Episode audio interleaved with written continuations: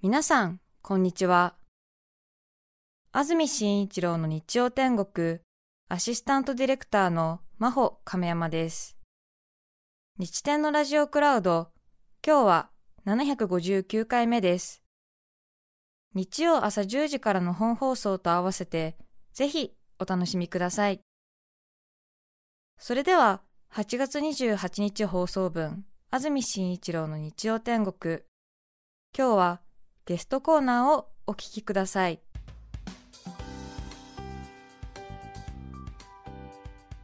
それでは今日のゲストです。三浦淳さんです。おはようございます。よろしくお願いします。ます。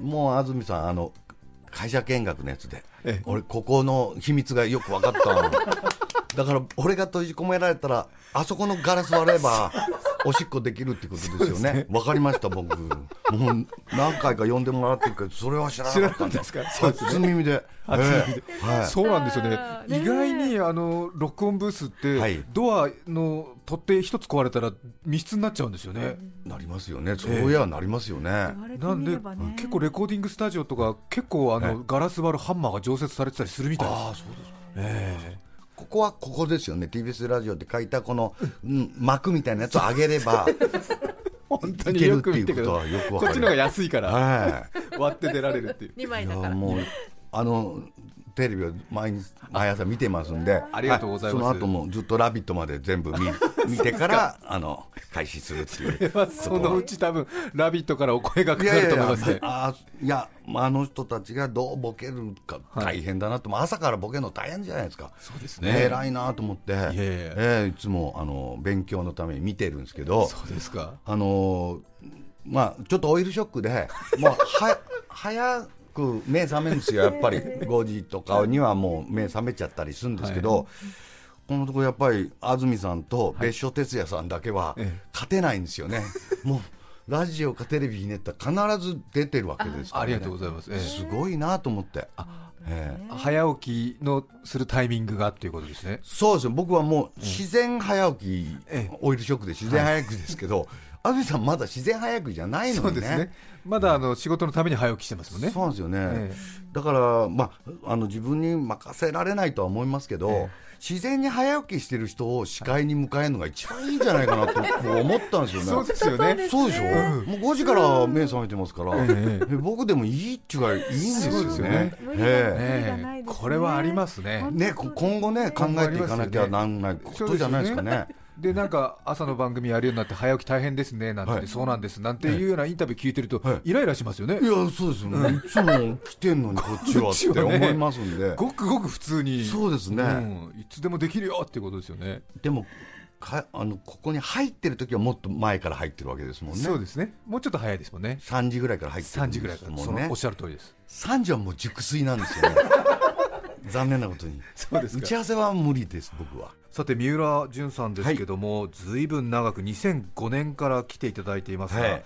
今回で13回目のご出演ということになります。13ってなるとだから13回木みたいな。木 がいやいや。木がつきますよね。13そうですね。それはやっぱり三浦さん仏教に詳しいから。いやいやいやまあ法事かなみたいな感じじゃないですか。そうですか。ね。で決して毎年ではないんですよね。そうなんですよ。それを今日ね、え。改めて見せてもらって。はいあちょっと俺は天狗だったなって思いました。毎回呼んでいただいてるのかなと思ってたらあの多分ディレクターの方がはい。お代わりになった時に、ええ。あいつはもうやめてほしいっていう意見が出てんだなと思って何度か出ましたねこれ。そんなことはないですよ、ねただまたいい感じで飛んでる時ありますねでもね。いい感じで飛んでますよね。2年か3年ぐらいいい感じで飛んでますよね僕ね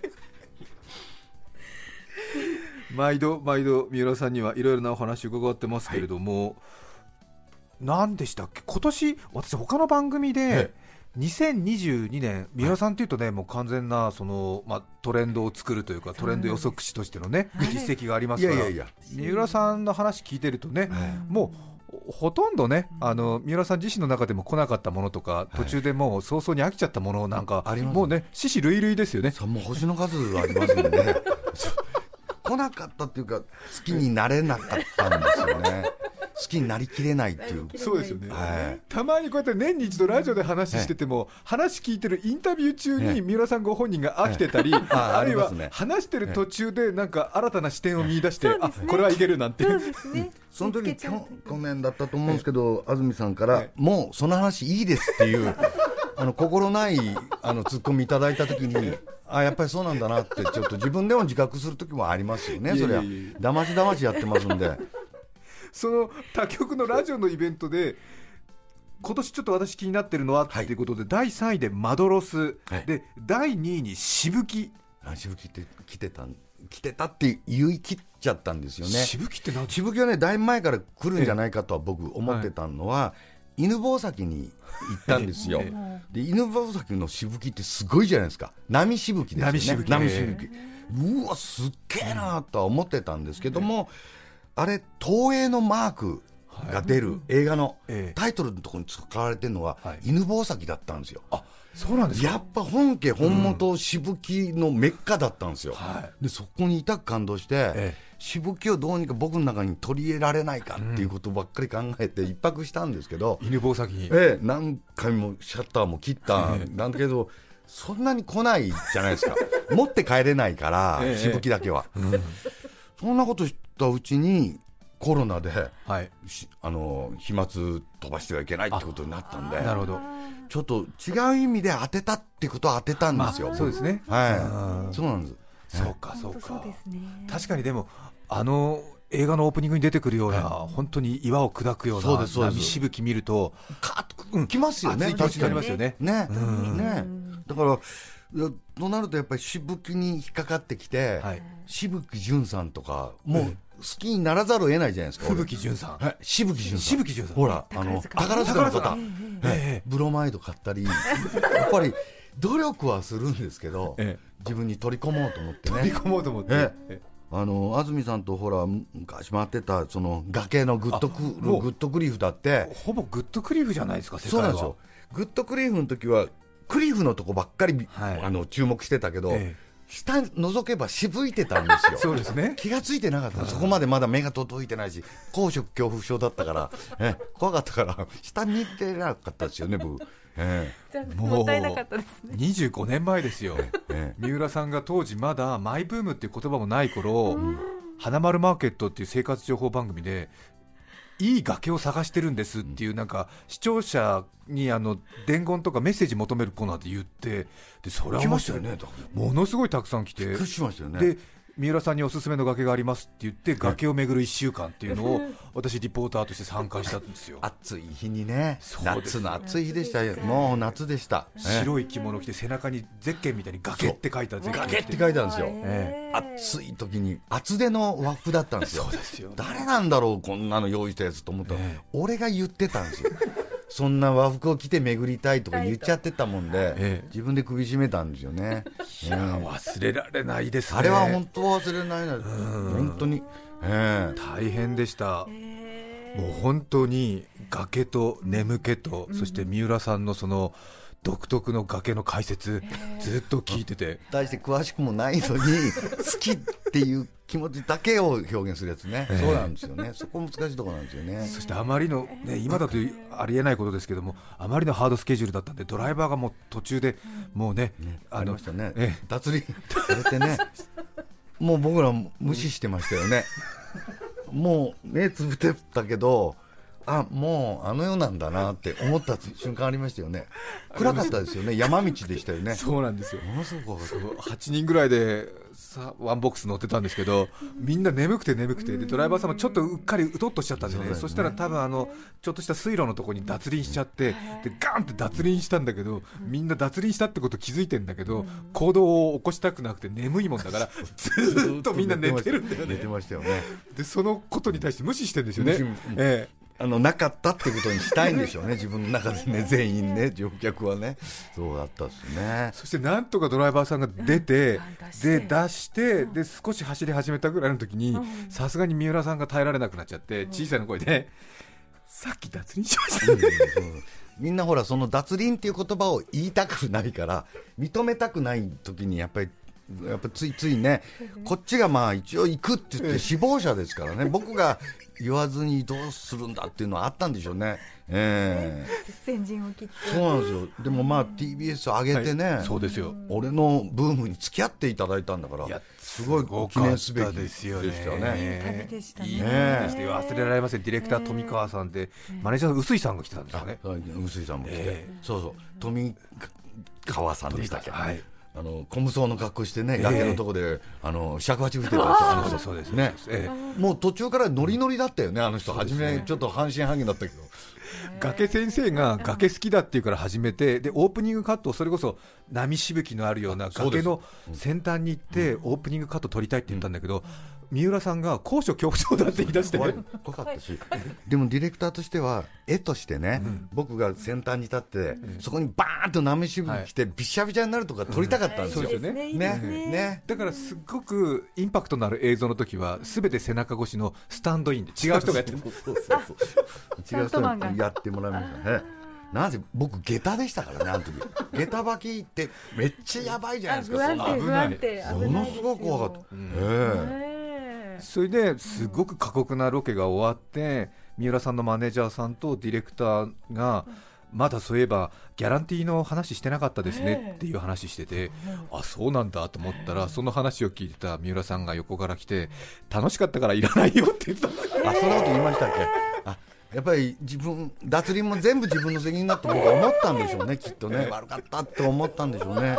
ええ。本当皆さん付き合っていただいて本当いやー嬉しかったですよね。これブームとしてはすごい大きいブームでした。ですよね、はい。い、や本当に、うん、私もね、いまだにたまに疲れた時は、その崖ツアーのテーマ曲、グッドクリフっていう歌があるんですよね。グッ、とくるグッとくるくるね。はい。はい。口ずさんじゃって、グッとくる、グッとクリフを探してさまよう、言いがけ出して言いがけ出してるツアーってやつですね ありましたね。楽しそう。横断幕ね 言いがけ出してるツアーって横断幕のバスで行ってますから。バスにもえ大々的に、うん、ただその歌歌えるの多分全国でここ多分そうよね。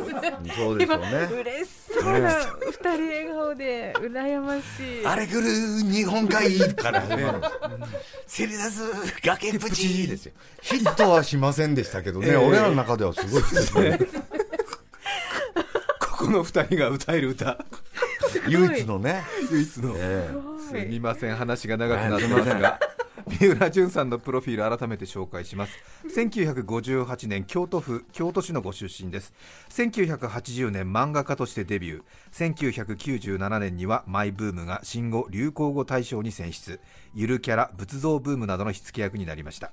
イラストレーターエッセイストミュージシャン映画監督など多方面で活躍されていらっしゃい僕やますってないんですけどねこんな映画監督とかね、はい、でも三浦さんの仕事は多岐にわたりますもんね、イラストレーター本なんかだってもう100冊超えたんですよね。170冊。この間ね誰が誰が勘定したのか、はい。僕たまに寝られない時、はい。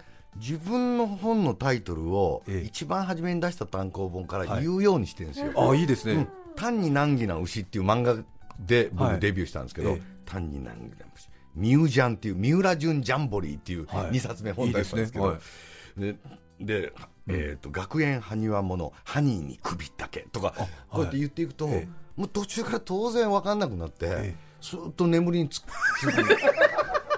つけるんですけどね。う ん追えないですよね。追えないですね。追えない。覚えてないし。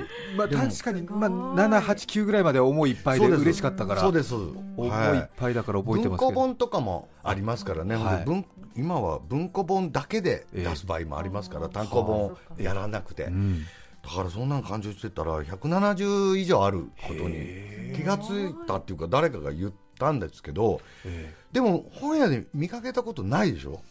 あんまりなくないですか？数冊は必ずあります。何冊かある時はあるけど、はい。一冊もない本屋もあるんですよ。それって怪奇現象ですよね。ある意味ね 170ですよ。ええ。そんなのおかしいじゃないですか。相当な文豪ですよ、文豪ですね。え。え、芥川龍之介だってそんな出してないですよ。出してない、え。えねえそうですよね、えすごいだから多分断裁されてんですよね、うん、あの潰されて他の方のあの本を作るために提供を僕がしているっていう。そんなことはないと思いますけど。リサイクラーなんじゃないですかね僕が、えさて三浦さんに今日聞くお話こちらになります。三浦淳さんの最近あった話まずは一気に紹介します。はい。その1老け作りとヒゲラルキー。その2犯人はメイドだ、うんその3日暮らしのメスになりたい、以上の3つです、えますます分かんないんですよね。こんなことになってくるとね。もう。一つ目ですが遠くに掘ってる気はないんですよ。えでも今もう現時点でこう新しいムーブメントとしてはい。考えたことがあって今年。え僕あの去年出していただいた時はい。に多分言ったと思うんですけどひげが生えてるんですえよ。驚きました、ね僕ね髪の毛はなんか知らないけど僕あんまり白が出ないんですよ。僕染めてないんですけど。そうですか、白があんまり出なくてえ年相応じゃないことに前からはえいや。気にはしてたんですけども、でもこれからやっぱりだんだん年取ってくると、みんな周りが若作りっていうのをするじゃないですか。え還暦過ぎたあたりからみんなやっぱり染めたりしてね,、あの黒く染めたりして、若作りするけど若作りすると、やっぱり現状維持をしようキープオンしようと思うあまり、その作った部分が目立って、はい。あの人意外と年なんだって言われがちじゃないですか、あれ。なるほど。前のようにはならないわけですから、だったら今より老けた格好をするっていう、老け作りを始めるとね、え僕今64なんですけど、はい。でひげにはね白髪が混ざってるはい。幸いなことに、えでこれをボーボーに伸ばして、してることによって、えあの人そ相当年なんだろうなとこう相手に思わせて、おいくつなんですか？って言われた時64ですってまあ言った時に、いや意外と若いですねって言われる現象が出るんじゃないかなと思って、そっちですか。うん、はあ。だから安住さんもええ。前髪下ろしてるじゃないですか、はい。ずっと。えそれやっぱりいつかね気になる時あるえと思うんでですね、うん。いい年してっていうことになりますね。髪下ろしってやっぱりそうなるでしょ、そうですね。昔のやっぱりあれですもんね。なんか少年の印みたいなことでよくね。そう俺のロン毛の印もやっぱりいい年してはい。髪の毛伸ばしてっていうのはありますから、その時にねなんかこうこうひげじゃなくてももう白く描いちゃうとかね。そうですね。ちょっとものすごく首にシワがあるとか、うんわざとねね。出したり、ええ。あのーシミとかを。シミをね、えずっと増やし増やして。ていくとか、えそうやってると「安住さん最近ぐっと老けたね」ってまあ初め言われると思うんですけど、ええええ年聞いた時に意外と若いんじゃんっていう 逆転現象が僕起こるような気するんですよね。確かに、今からやっとくと、ええ。えもう若作りじゃないと老け作りして最終的に。えこれから老け作りああいいでこす流行るんじゃないかなと思って。老け作りセットとかね売り出したりしたらあそうかここシミを増やせるこうほうれい線をリアルにほうほうれい線がリアルに描けるとか。そうですね。若作りに効果があるなんていうのと逆ですね。逆ですね。老け作りにバッチリっていうやつが これ今こう聞いた商品化とか考えてる人あここにヒント得たりって思ってると思うんですよ、きっと。いやでもね確かにそう。キキキリンさんが若い時からおばあちゃん役やってたんで。そうでしょ。そう。あのうん。え。だから年を重ねても全くその女優としてね。なんかこう年を取ったみたいなね。そういうような声がかからなかったって言ってあの黒沢あの作品で出た志村隆さんとかね、はいはい。生きるなんて40代でやってますからね。信じられないですよね。ね。もだから寅さんのあの御前様だって笠智秀さんだって、はい。確実に今の僕よりは若い時から御前様やってますからそうですよね,、でもやっぱり老け作りを早くから始めてる方は、逆に言うと老けないんですよね、ん。ええ。これいけるんじゃないかな。はあ。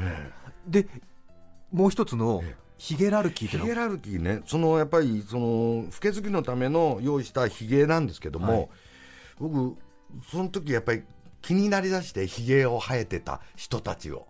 でやっぱり雑誌とかの切り抜きとかに、ええやっぱり撮ってたんですよ、今まで。おしゃれなヒゲの作り方とうんおしゃれな人もいるし、えゴミコウスケみたいな、ボーボーの千人みたいな、もう昔の。昔の人いるじゃないですか、はい。田辺一角なんていう、ほあら、わからない。もう後ろから見てもはみ出してるんですよ、うん、ひげが横から出てるんで、えええあの北ウイングと南ウイング出てるみたいな後ろから見てもあこの人ひげ生えてんだって分かる人。後ろから見てもってことはもう肩幅から出ちゃって出てるんですよ、うん、だから、あのー岩倉智美さんとか、はい。すっごいすごいじゃないですか。えでもその前の一代目総理でしたっけ？あのーえっと伊藤博文伊藤博文さん、え伊藤博文さんより伸びてんですよ岩倉智美さん。ものすごい伸ば伸びてんですよ。そうですか。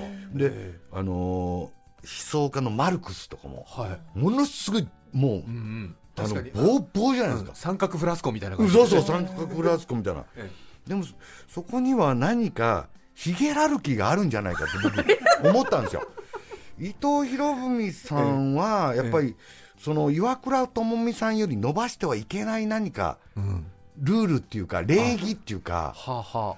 だから何かがあるんじゃないかなと思ってえ最近気がついたんですよ。だから死を超えられない、ん。師匠のひげに超えられないっていうところにヒゲラルキーがきっとあるんだ、うん、師匠を差し置いて、師匠より伸ばすのはちょっと失礼じゃないかって、こればっかりはボーボーに伸ばした人のヒゲラルキーだから、伸ばしてない人には分からない秘密のヒゲラルキーっていうのがあって、え僕もあの同じぐらいの時期だったんですけど、はい。安西さんって僕友達の、ね一緒に安西はじめさん。あうん安西はじめさん空耳やってええ。るタモリクラブで、はい。あの方僕より4つ上なんですよ、はい。実は、世間の人気がつかないと思いますけど、ね4つ上なんですよ、ええ。えで一緒にテレビ NHK でちょっとはい。やってる番組の時にやっぱり久しぶりに会ったらボーボーだったんですよ。ダブルボーボー、ええ。うん、ダブルモアモアみたいな。ダブルボーボーだったんですけど、えやっぱりその時に気になったのは次回の撮影の時に安西さんより伸ばしてるのは年上だからね、安西さんが、と思ってやっぱりちょっとカットしてる自分がいたんですよ。そうですか。あこれだヒゲラルキーっていうのがあるんだなって。いやそれはきっと100年前でも200年前でも同じような気持ちあったんじゃになっないですかね。ですよやっぱね先輩と会う時に、うん。あったんじゃないかなと思って。そうですよね。はだって自分の師匠や先輩がちょっとね思い切ってひげカットされてきたら自分の立場ないですよねなんかね。立場ないです、ええ。お前がなんか一番伸ばしてんのかってなるとね、まずいですからね、ちょっと今日すみません体調悪いんで失礼しますみたいな。そうですよね。なりますよなね。りますよね。いたたまれないですよね。そう。だからそんなことをねやっぱり生やさないとわからないことっていうのもあるから、えああるんじゃないかという、まあ、あの自由研究の報告でした。はい、すみません。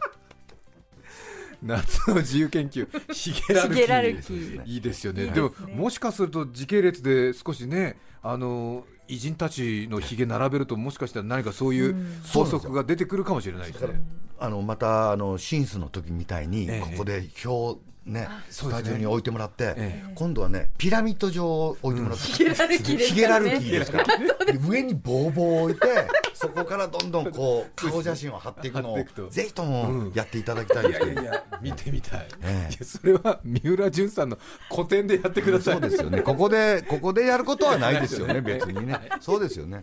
わかりました。令和の展示の横のコーナーでわかりました。ありがとうございます。松戸市の満天ゴリラさんからのリクエスト1曲お聴きいただきましょうザ・ベンチャーズで京都墓場です著作権使用許諾申請をしていないため、リクエスト曲は配信できません。引き続き、ゲストコーナーをお聞きください。